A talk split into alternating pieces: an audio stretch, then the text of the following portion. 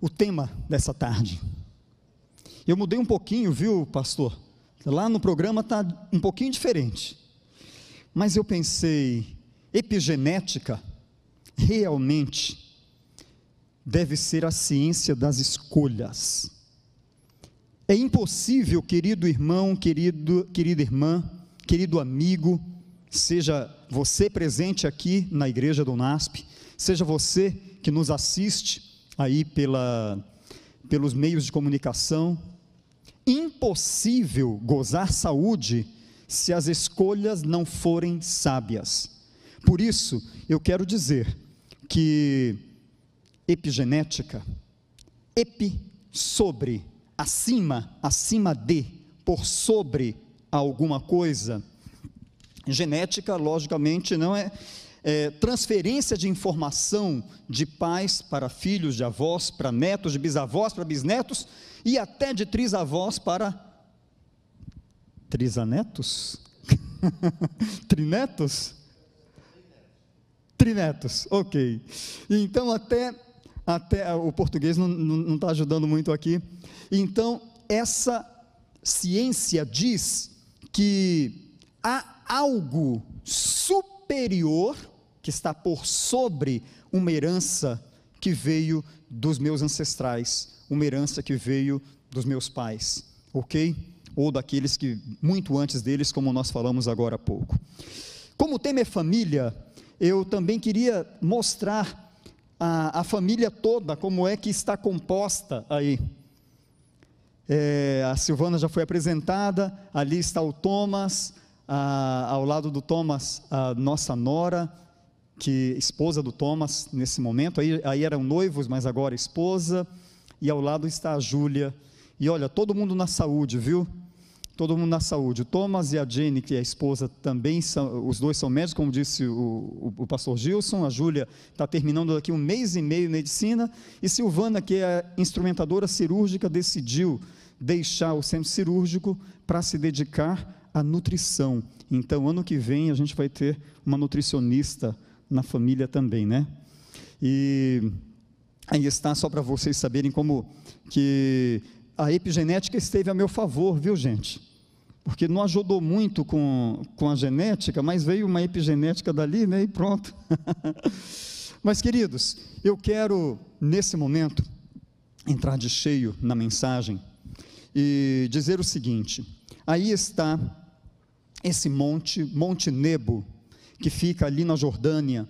Eu não tive o prazer de conhecer ainda, tenho o desejo de fazê-lo, mas eu quero chamar a atenção pelo seguinte: esse monte tem 817 metros de altitude e ele representa e ele representa um marco na vida de um grande herói. E esse herói era este daqui, imortalizado nessa obra de Michelangelo, Moisés.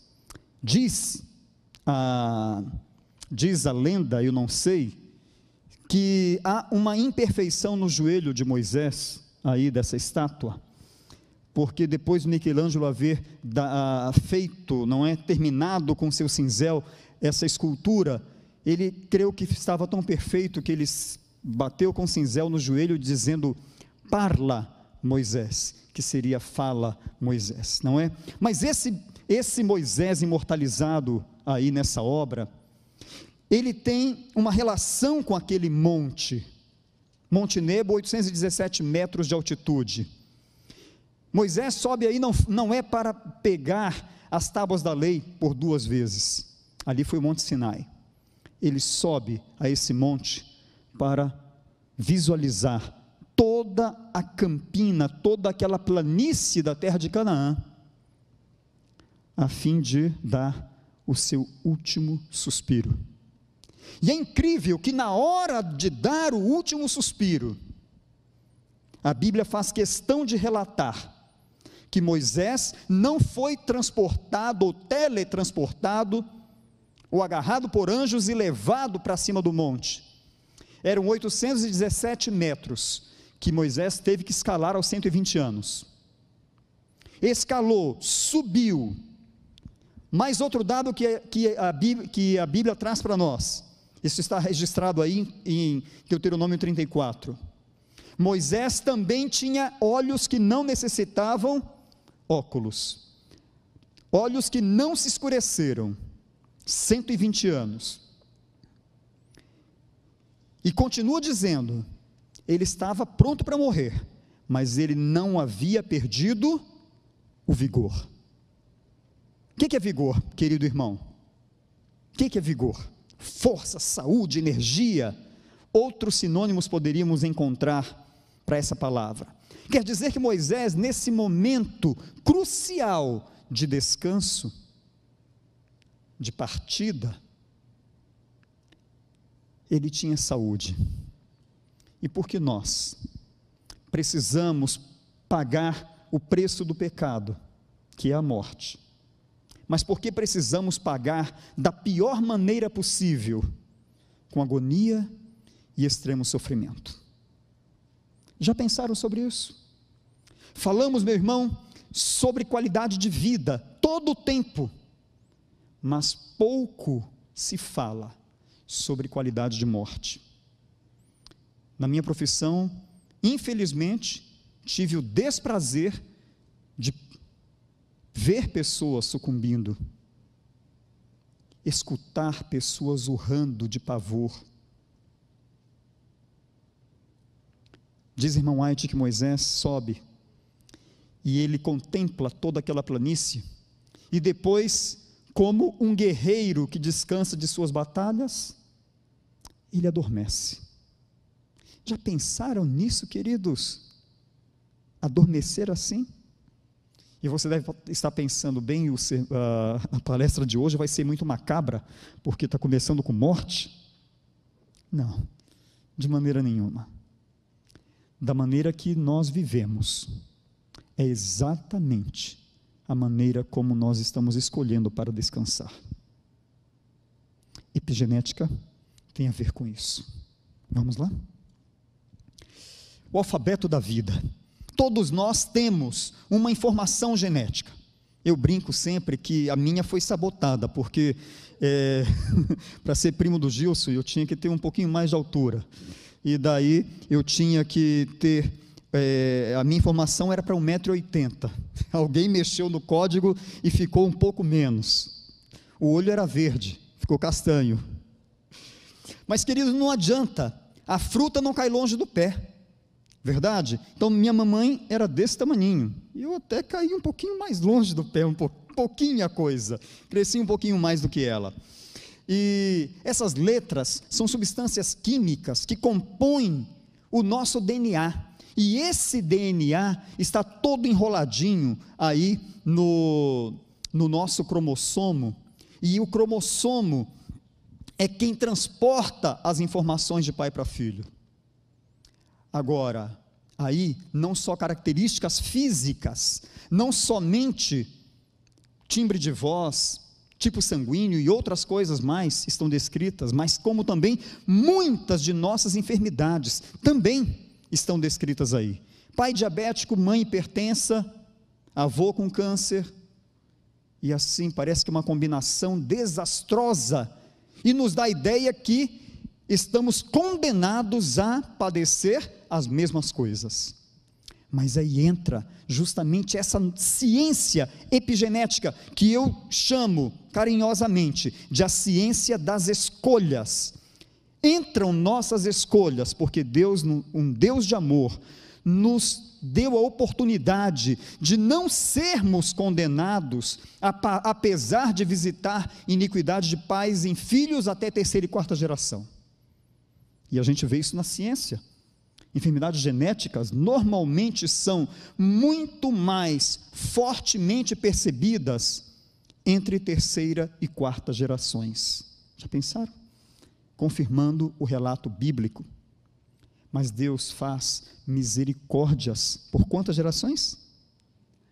Por mil. Quer dizer, mil é um número, é um número qualquer para dizer que é muito mais do que quatro gerações para castigo, poderíamos dizer assim. Quando eu aceito o plano que Deus tem para mim e mudo minha maneira de viver. através de escolhas sábias, começo a decidir ter saúde. E assim vai. Ano 2005, auge, não é, da, dessa ciência, é, começam a ser publicados muitos trabalhos demonstrando justamente isso, que estilo de vida poderia fazer com que a genética ela fosse reescrita, ou melhor, reexpressada, interpretada de outra maneira, ok? Nossas escolhas, diz a revista, são naquelas letras menorzinhas em preto. Nossas escolhas vão determinar a nossa saúde ou nossa doença. E podem mudar o destino dos nossos filhos. Por isso, nosso DNA não representa o nosso destino, ok? Aqui alguns paradigmas dessa epigenética. Primeiro, genes não controlam a vida. Vocês leem todos aí, mas eu quero fazer, eu quero fazer ênfase no último, além do meio ambiente. Olha que nossas experiências, elas redefinem ativamente a nossa genética, a nossa expressão gênica. Experiências, hein? Aqui eu vou citar um autor é, dirigido por Deus, Dr. Neil Nedley, um grande médico crente nessa mesma nessa mesma mensagem. Ele escreveu o livro A Arte Perdida de Pensar. E lá se diz o seguinte: que pessoas que sofrem, que padecem enfermidades crônicas na terceira idade, 65 anos para cima, essas pessoas têm, quando faz uma, um retrocesso, muitas delas tiveram um mau relacionamento com os pais. Relacionamento redefinindo genética. E aí eu lembro de mais uma passagem bíblica que vocês sabem, juntamente comigo, de cor. Honra teu pai e tua mãe, para que se prolonguem os teus dias na terra que o Senhor teu Deus te dá. Pergunto: prolonga dia na terra quem está enfermo ou quem é saudável? Logicamente, a segunda opção. Honrar pai e mãe redunda em saúde. Honrar pai e mãe é epigenética. E é uma escolha que eu faço. Honrar meu pai e honrar minha mãe. Pais, não provoque a ira vossos filhos experiências redefinindo genética. A Bíblia é um, um compêndio de extrema sabedoria, porque é palavra de Deus, logicamente.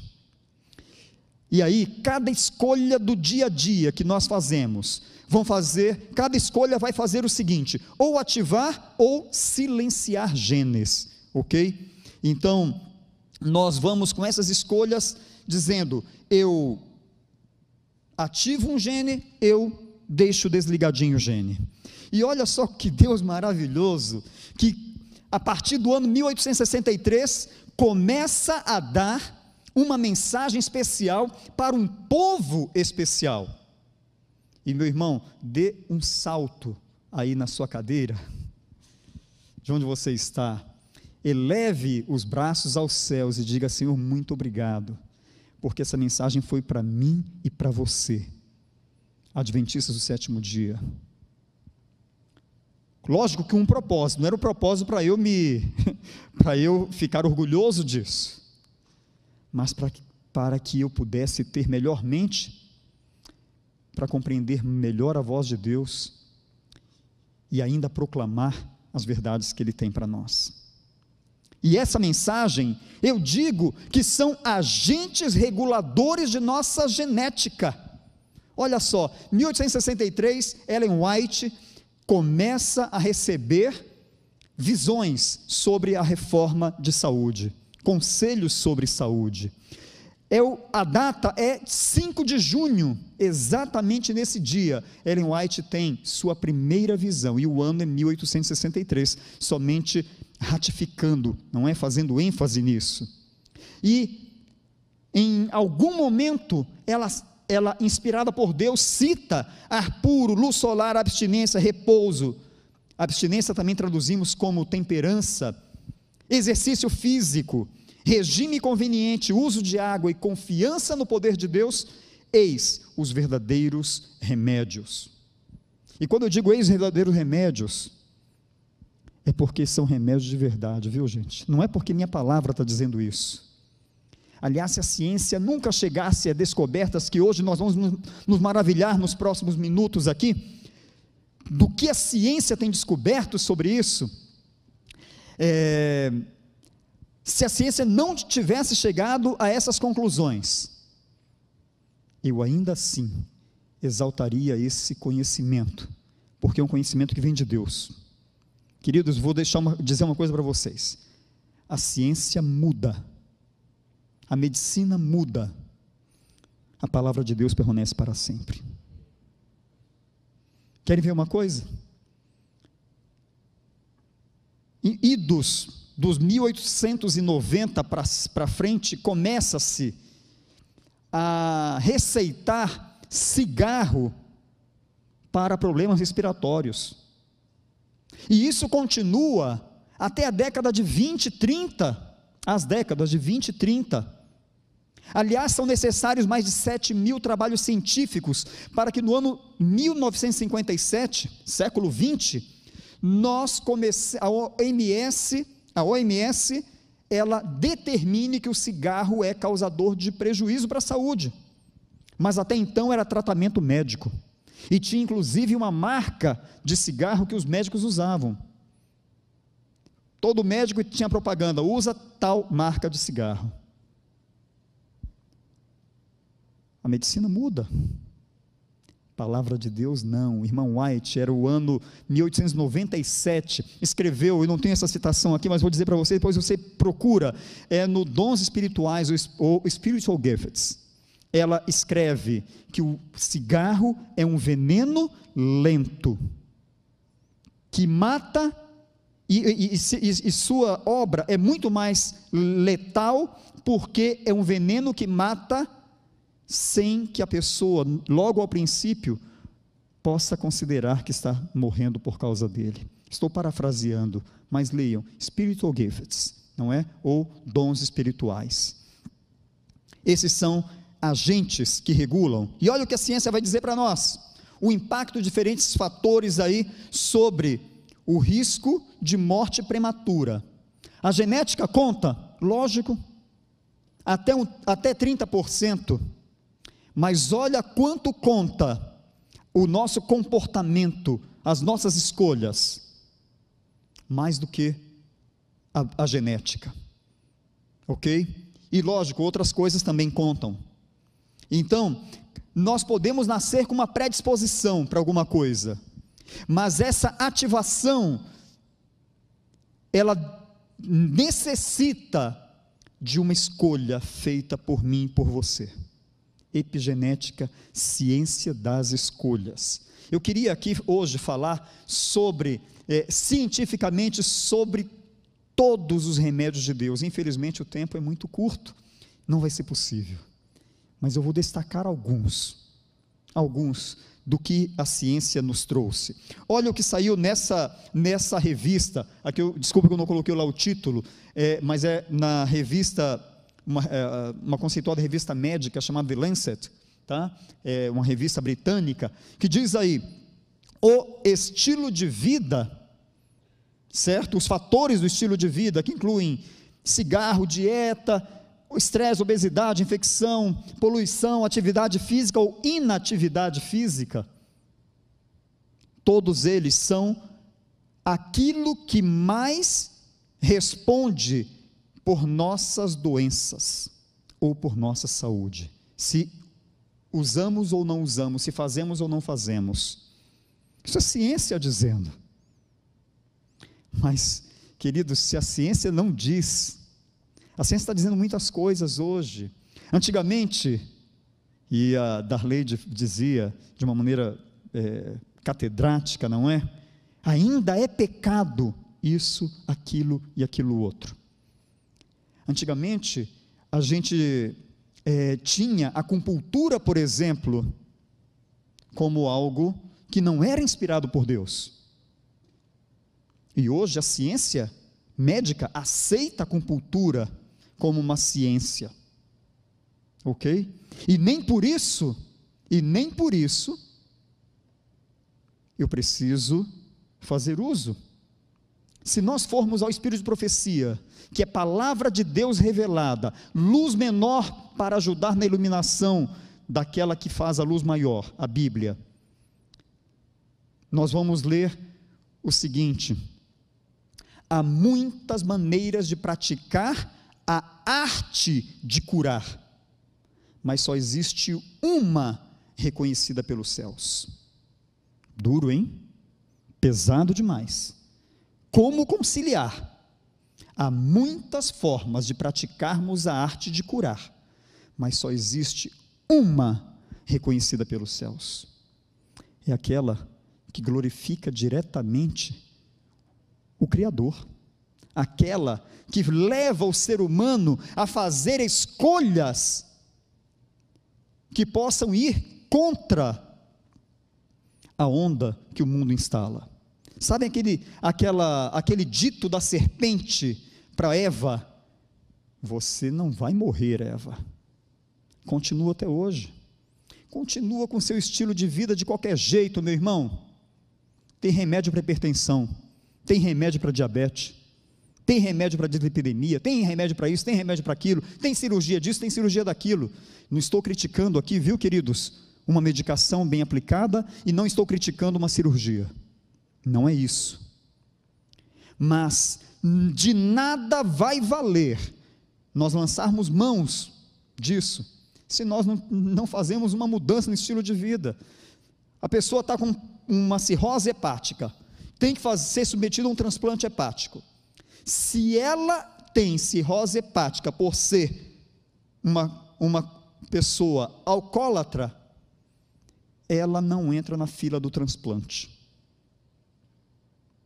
Ela precisa provar que mudou de atitude, porque ela já queimou um fígado, ela vai queimar outro. Então vejam como a coisa é séria, não é? E aqui, um dos remédios, esse, Moisés usou muito no deserto, esse aqui. Muito. E olha, muitos benefícios da luz solar. Luz solar previne câncer, luz solar trata uma série de condições de, de, eh, de enfermidade, de distúrbios na saúde, ok? Luz solar.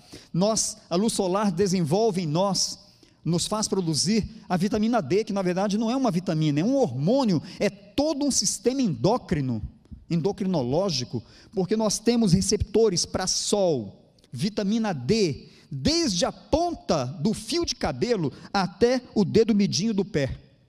Todas as células do nosso corpo, elas respondem aos raios vivificantes do sol. Aí, a gente está pensando só na vitamina D. Então, olha só, não precisa tomar vitamina D, não precisa tomar sol, porque sol causa câncer de pele. Vamos usar protetor solar e vamos nos esconder do sol. E a gente toma vitamina D. Não está mal tomar vitamina D. Graças a Deus, Deus deu inteligência para o ser humano para poder ter a vitamina D, para poder sintetizar a vitamina D, ok? Mas há coisas que só vão ser desenvolvidas em nossa saúde se nós virmos o sol se nós nos expusermos de verdade ao sol. Não é suficiente pingar vitamina D ou tomar uma pílula de vitamina D. Precisamos de algo mais. E aí, a ciência vai mostrando, não? Todas essas coisas, regula genes, diminui metástase, menor risco de vários tipos de câncer, melhora imunidade, melhora questões de pressão, mas aí não é a vitamina D. A vitamina a pressão não tem nenhuma relação direta com a vitamina D. Sabe que tem, uh, o que tem relação com a vitamina, ou melhor, com o sol, é que quando eu tomo sol, tem bolsinhas, vacúolos, preparados por Deus, cheios de uma substância precursora de óxido nítrico. E óxido nítrico quando ativado pelo sol, ele provoca vasodilatação. Quer dizer, os vasos se relaxam e a pressão cai. Então, quer usar o sol, ou melhor, quer usar um remédio maravilhoso para prevenir e tratar hipertensão? Tome sol. Ok? Tome sol. E o câncer de pele, Benício? Opa, mantenha o corpo, mantenha o corpo hidratado e boa alimentação, que com certeza esse câncer vai ficar longe de você.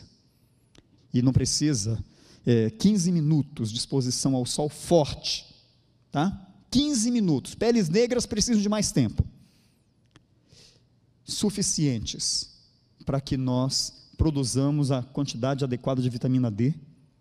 Só que vai além, porque nós precisamos ver o sol.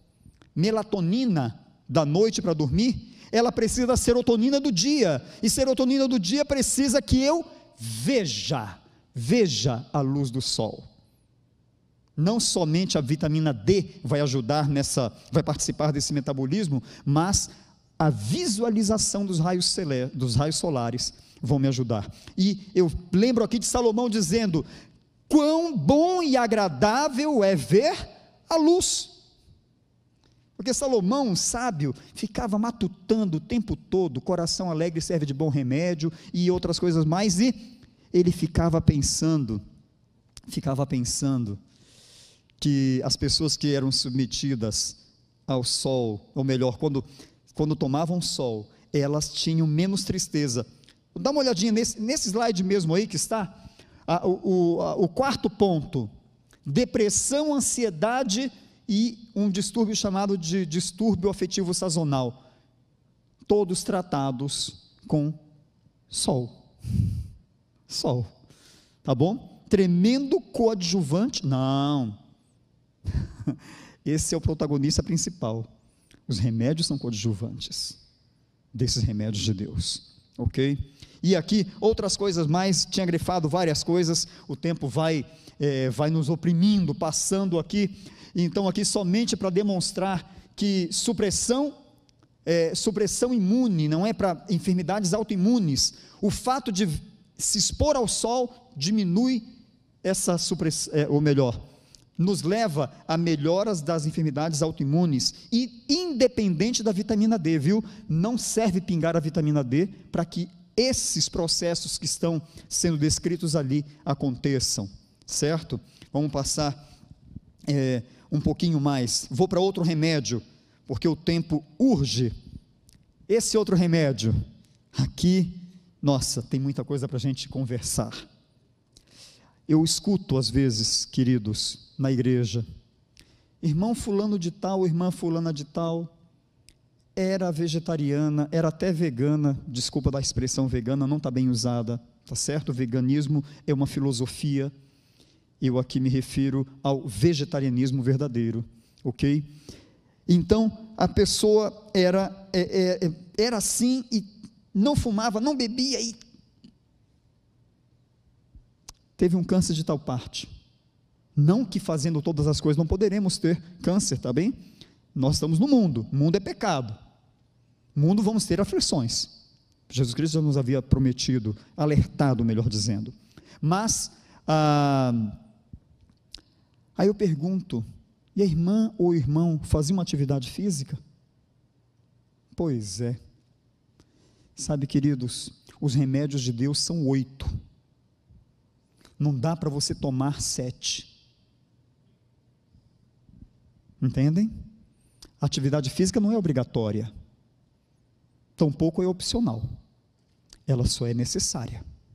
Entendem? É necessária, porque compõe dentro daquilo que Deus idealizou para esse para nós nessa vida, nesse mundo, a atividade física precisava estar presente, OK? E aí a gente vai vendo maravilhas.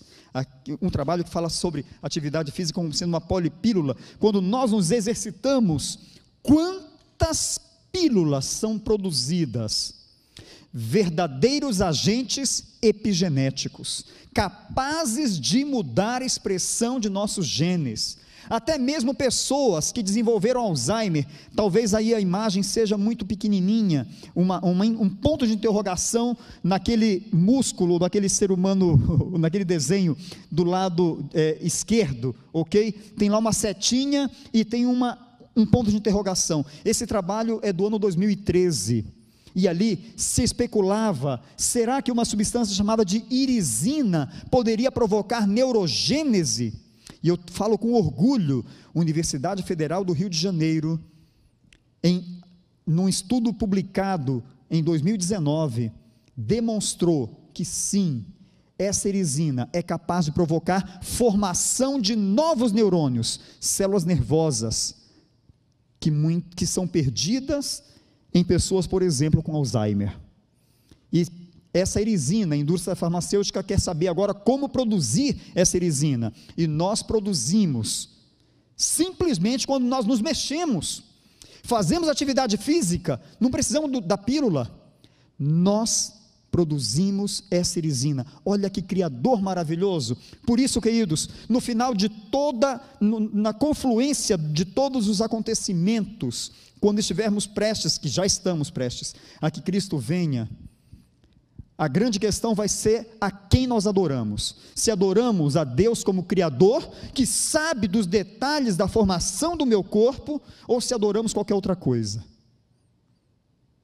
E Deus deixou justamente esses conselhos para que nós pudéssemos ter saúde e abundância. Eu vou pulando aqui, porque é, o tempo vai correndo rapidamente. E eu quero dizer: olha lá, aquela, aquela figura é muito significativa. Quando nós fazemos atividade física, nós bloqueamos coisas que poderiam nos levar à enfermidade e estimulamos outras questões, outros outros recursos do corpo que podem nos ajudar a lidar ou prevenir aquela enfermidade, ok? E assim, é, nós temos aí a, a atividade física relacionada com praticamente tudo de nossa saúde. Olha só, 14 milhões de pessoas morreram é, no mundo, essa estimativa, se não me falha a memória, isso foi em 2014 que foi publicado,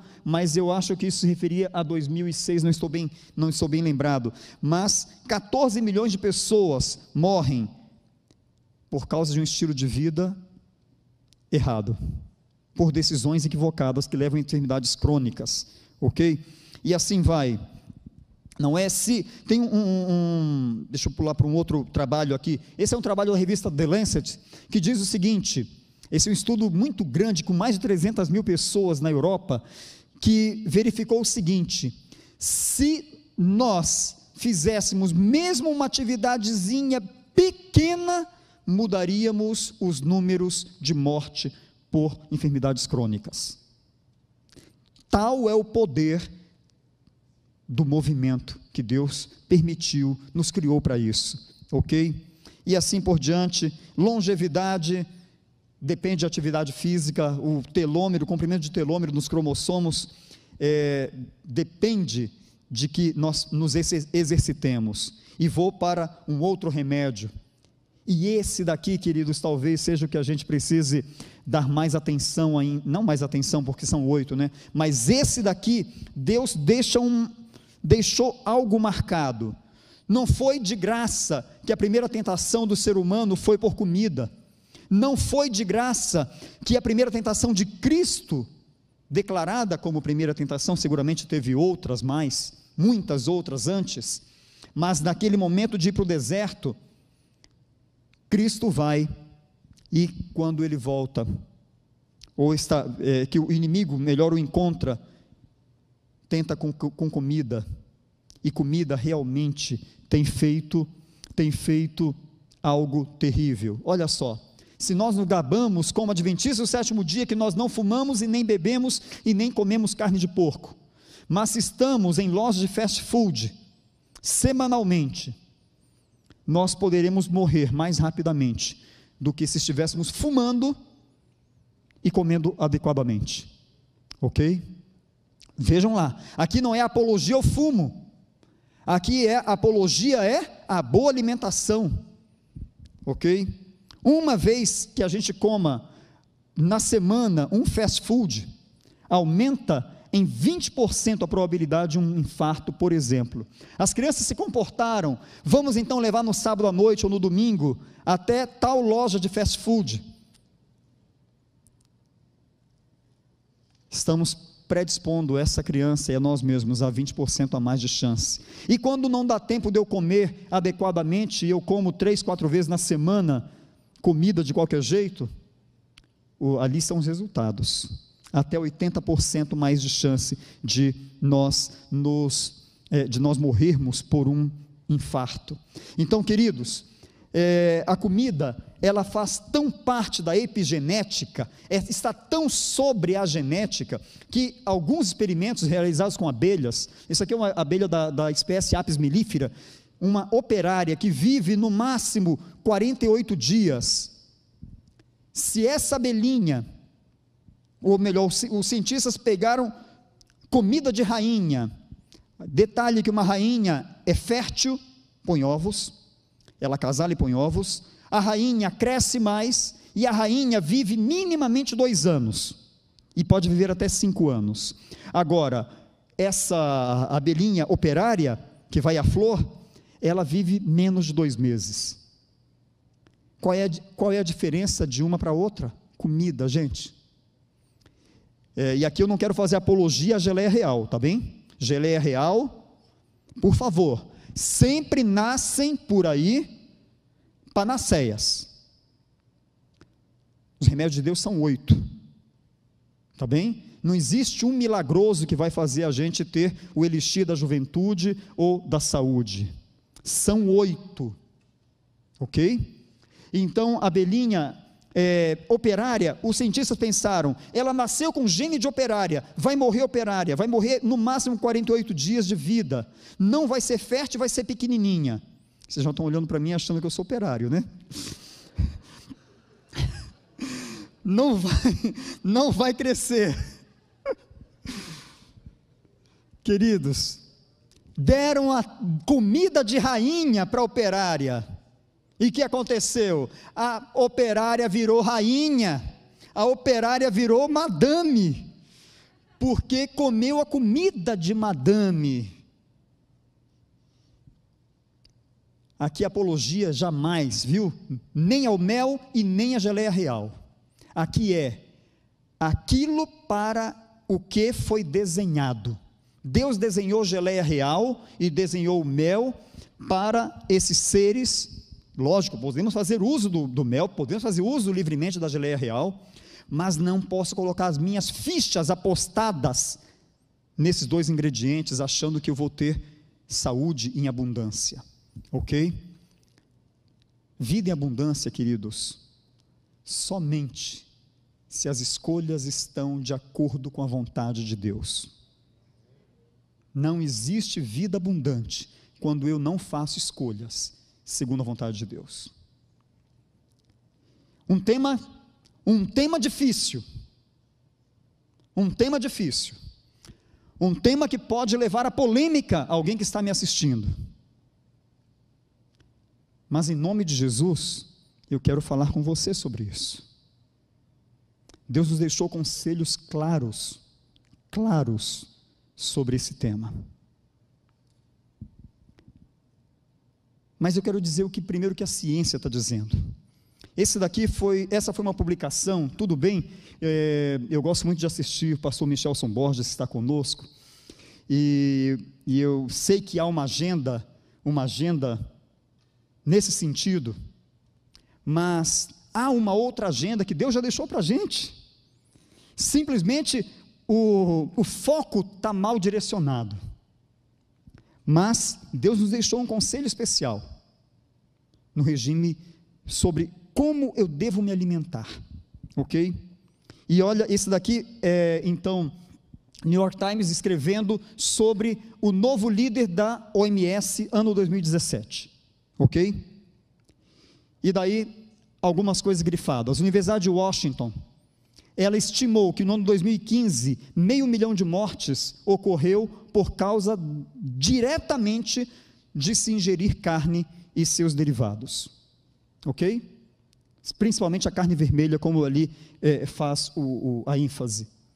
Depois, 75% de todo antibiótico produzido no mundo, aí fala de União Europeia e Estados Unidos, mas no mundo, 75% vão para a agricultura, para os animais, porque é impossível ter animal em cativeiro saudável. Eles adoecem. Confinados adoecem. E precisa dar antibiótico em altas doses para que esses animais possam ser menos doentes, ok? Só que quando eles defecam, quando eles urinam, tudo isso vai para a terra. Só a terra, nada, vai para as águas, contamina e nós e nós tomamos ou nos contaminamos de segunda mão com esses antibióticos. OK? Além de carcinogênicos, antibióticos, tá bem? E depois, lá na primeira frase, né, que nós nem percebemos que nós comemos e mesmo nossa água tratada está com baixas doses desses antibióticos. Ok? E o último parágrafo diz ali, parece exagero, hein?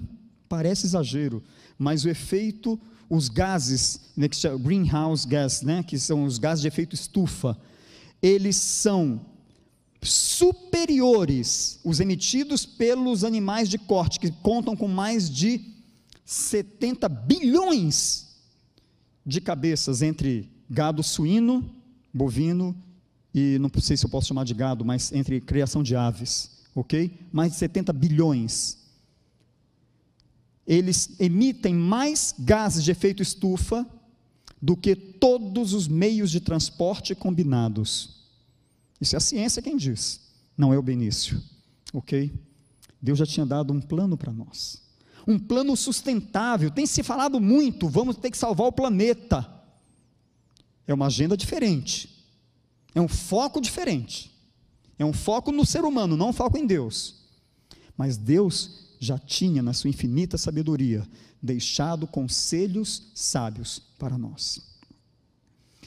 É, eu vou ter cuidado aqui na citação, mas eu vou citar esse autor só porque ele, é, porque ele está de acordo com assim diz o Senhor.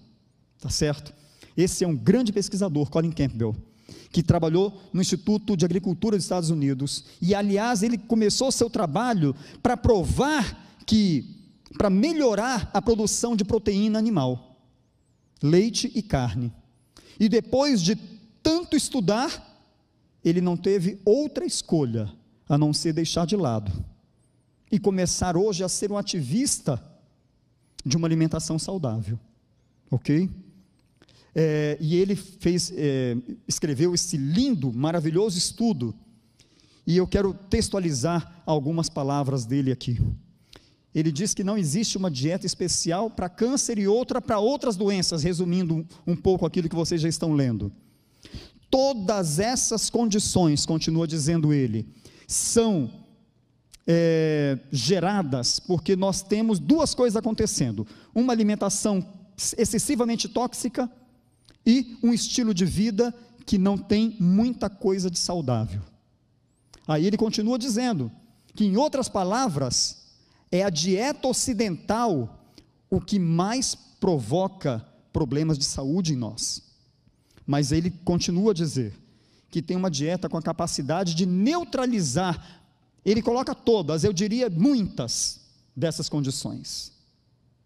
Uma dieta de alimentos vegetarianos e integrais. Então vamos aqui uma coisa. Eu posso ser aquela palavra vegana, usada mal, mal colocada, mas eu vou usar com o sentido que todo mundo dá. Eu posso ser vegano comendo batata frita e tomando refrigerante. Tem alguma coisa de carne aí? Não. Mas sou vegano. Agora vejam como isso coincide com a palavra de Deus, a palavra inspirada. Olha lá. Cereais, frutas, nozes, verduras constituem o regime dietético escolhido por nosso Criador. Esses alimentos preparados da forma mais complexa possível. Não, da forma mais simples e natural. São aqueles que vão conferir vigor intelectual, resistência e serão nutritivos ok? Esse é o plano de Deus para nós. Aqui não é a pregação de um veganismo, aqui é o plano de Deus para nos devolver saúde, para minimizar os problemas do pecado, porque eu quero demonstrar algo mais aqui para vocês. É, olha a estratégia do inimigo. Deixa eu ver aqui a estratégia do inimigo. O mais forte poder o inimigo exerce sobre nós para tomar domínio de nosso ser através do nosso apetite. Queridos, a comida do jeito que está desenhada hoje não está desenhada de graça. Está desenhada porque tem uma sabedoria iníqua por trás dela, para fazer com que nós sejamos enfraquecidos mentalmente e possamos ser dominados por isso. A irmã White diz assim: olha, falando sobre a carne, só deixo essa citação aqui para nós refletirmos, viu, queridos? Os efeitos, eu só vou ler para fazer ênfase. Os efeitos do regime cárneo podem não ser imediatamente experimentados. Isto, porém, não é nenhuma prova de que não seja nocivo. A poucas pessoas se pode fazer ver que é a carne que comem o que lhes tem envenenado o sangue e ocasionado sofrimentos. Muitos morrem de doenças inteiramente devidas ao uso da carne, ao passo que a verdadeira causa não é suspeitada por eles e nem por ninguém. Já pensaram?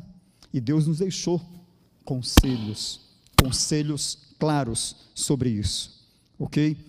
E a irmã White continua dizendo, é, aqui são todos nutrientes epigenéticos, vamos passar rapidamente, mas a irmã White continua dizendo, é, aqui, aqui está, que é pecado violar as leis do nosso ser.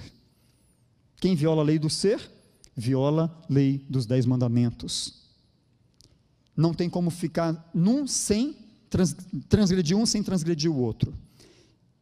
E Deus já tinha nos alertado que se tivéssemos, que nós deveríamos obedecer aquilo que ele havia preconizado, se nós obedecêssemos, com certeza seríamos mais saudáveis. Ok? Tem uma outra, tem uma outra é, citação de Ellen White que ela diz que o objetivo verdadeiro da reforma para a saúde é para duas coisas. Os objetivos são dois. Primeiro, purificar, é, primeiro, antes de purificar, amenizar o sofrimento do ser humano. E depois, purificar uma igreja para o encontro com Cristo. E aqui não é carne, irmão, irmã. Aqui é um estilo de vida que glorifica a Deus. São oito, oito pontos, oito pilares de nossa saúde. Nossa, e eu deixo como último ponto, para ir terminando. Quando eu faço escolhas dentro dos remédios de Deus, é impossível que eles não apontem para o principal deles e a base de todos: confiança no poder de Deus. Porque eu só vou crer que aquela alimentação determinada por Deus ela é boa porque eu confio nele. Eu só vou crer que se eu não fizer uso disso ou daquilo, eu também vou poder ser saudável, indo na contramão do que todos dizem, porque é palavra de Deus, eu confio nele, ok? Quando nós confiamos em Deus, há outras coisas fantásticas acontecendo em nosso ser. Essa glandulinha aí se chama hipotálamo, e é essa glândula quem é responsável por produzir uma série de substâncias químicas que nos, é, que nos ajudam a ter sensações, como fome, sede e outras, saciedade, outras coisas mais. Mas essa glandulinha também nos produz outra substância chamada proópio melanocortina, que tanto pode ser precursora de hormônios que vão facilitar o estresse, como hormônios que vão ser é, contrários ao estresse, como as beta-endorfinas. E quem vai nos ajudar a compreender um pouquinho mais esse animalzinho aqui? Um experimento feito com três grupos de ratos. demonstrou o seguinte: vou contar o experimento em, em um minuto. Os três, dois dos três grupinhos levariam choque de uma hora por dia. Imagina tomar uma hora por dia de choque. O terceiro grupo não levaria choque.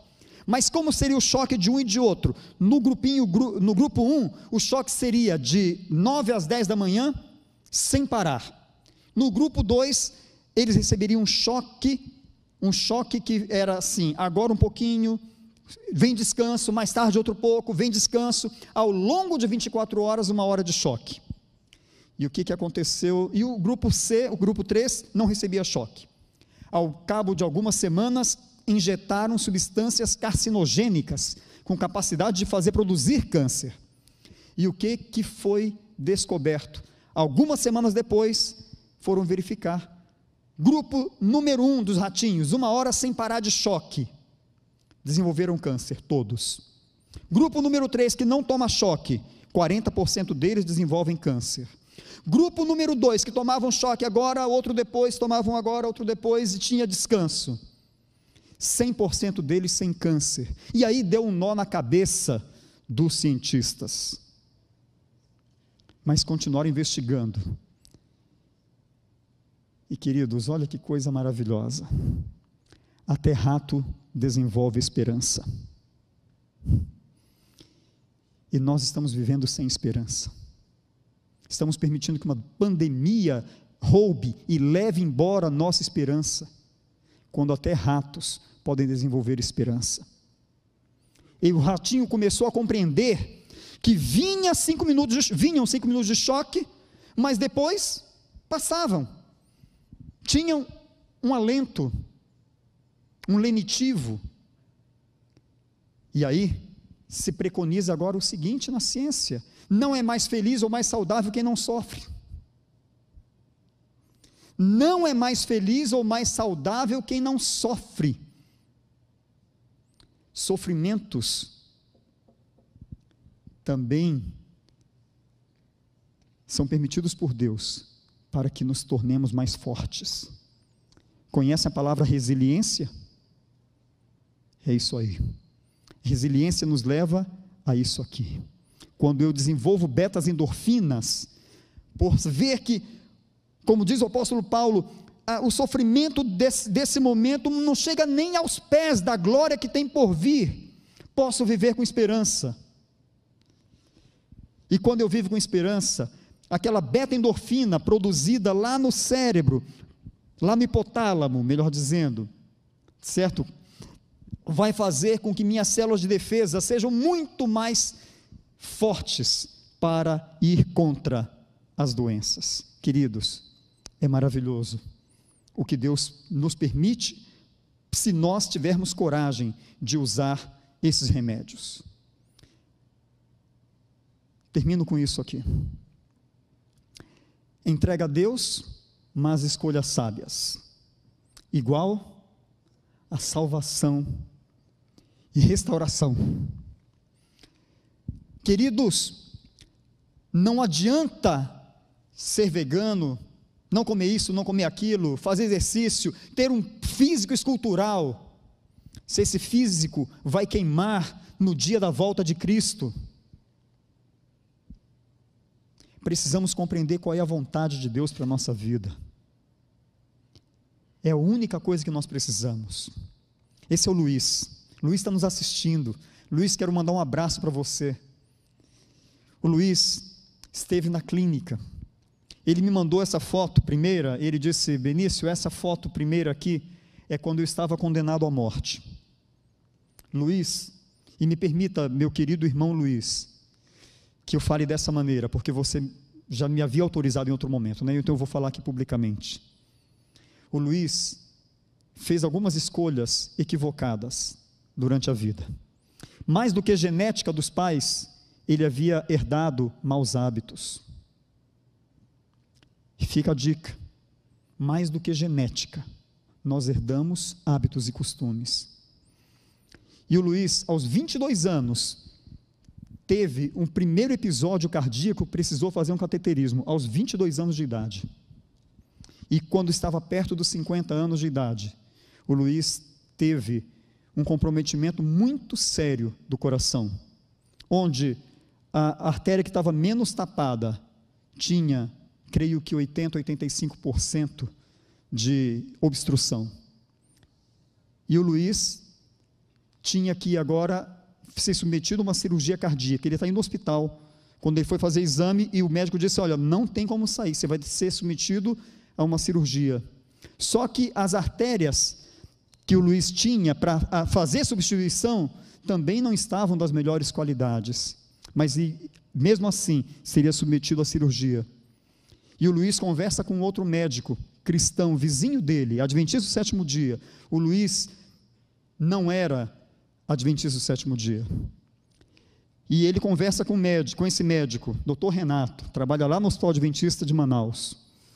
E o doutor Renato diz: Luiz, entre você morrer aqui na mesa de cirurgia, que há grandes probabilidades, e você ter uma chance de chegar a São Paulo e ir para a clínica adventista, para a clínica Spa Vida Natural, vá para lá. O Luiz chegou de cadeira de rodas, porque não podia caminhar por causa das dores fortes. Quando o Renato me ligou, eu disse: Renato, pode mandar. Mas eu não tinha ideia do que era que nós iríamos receber. E quando o Renato, quando chega o Luiz, eu tenho agora diante de mim, e fico pensando: meu Deus do céu, o que que nós vamos fazer? Mas, queridos, remédios de Deus são poderosos. Deus deixou a capacidade no corpo. Se o retorno eu não tive que andar muito mais, Deus me dá a possibilidade de voltar. Nem sempre é possível. Nem sempre é possível.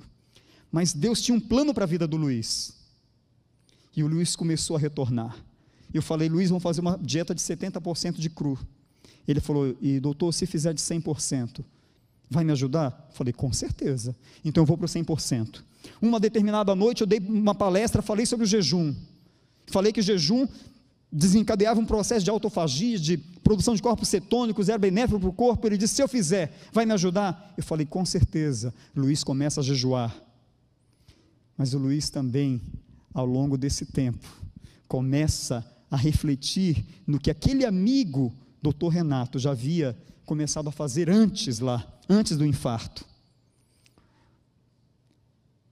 Renato já havia falado de salvação para o Luiz. O Luiz havia adiado o momento da salvação. E o Luiz vem para a clínica. Passou quatro semanas. Não foi a clínica, viu, queridos? Aqui as glórias precisam ir para quem de fato merece. Glórias ao nome do Senhor, o nosso Criador. Unicamente a Ele toda a honra e toda a glória. Como João Batista dizia, mais importa que ele cresça e nós continuemos a diminuir, porque é ele quem precisa ser honrado.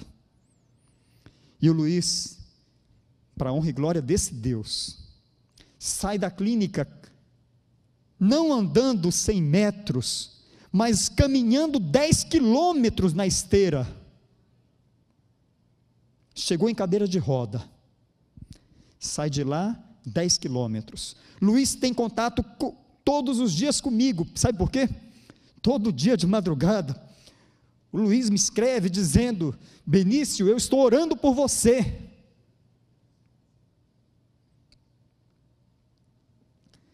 Entrega a Deus, junto com escolhas sábias, é sinônimo de salvação. E pela graça de Deus, o presente ainda de um processo de restauração. Deus ainda está fazendo uma grande obra na vida do Luiz. E por isso foi que ele não permitiu que o Luiz sucumbisse. Porque ele, o Luiz tinha que testemunhar. E o Luiz está testemunhando para muita gente. E o Luiz me disse antes de sair da clínica: Benício, eu vou voltar para casa. E eu quero ser o sacerdote da minha família.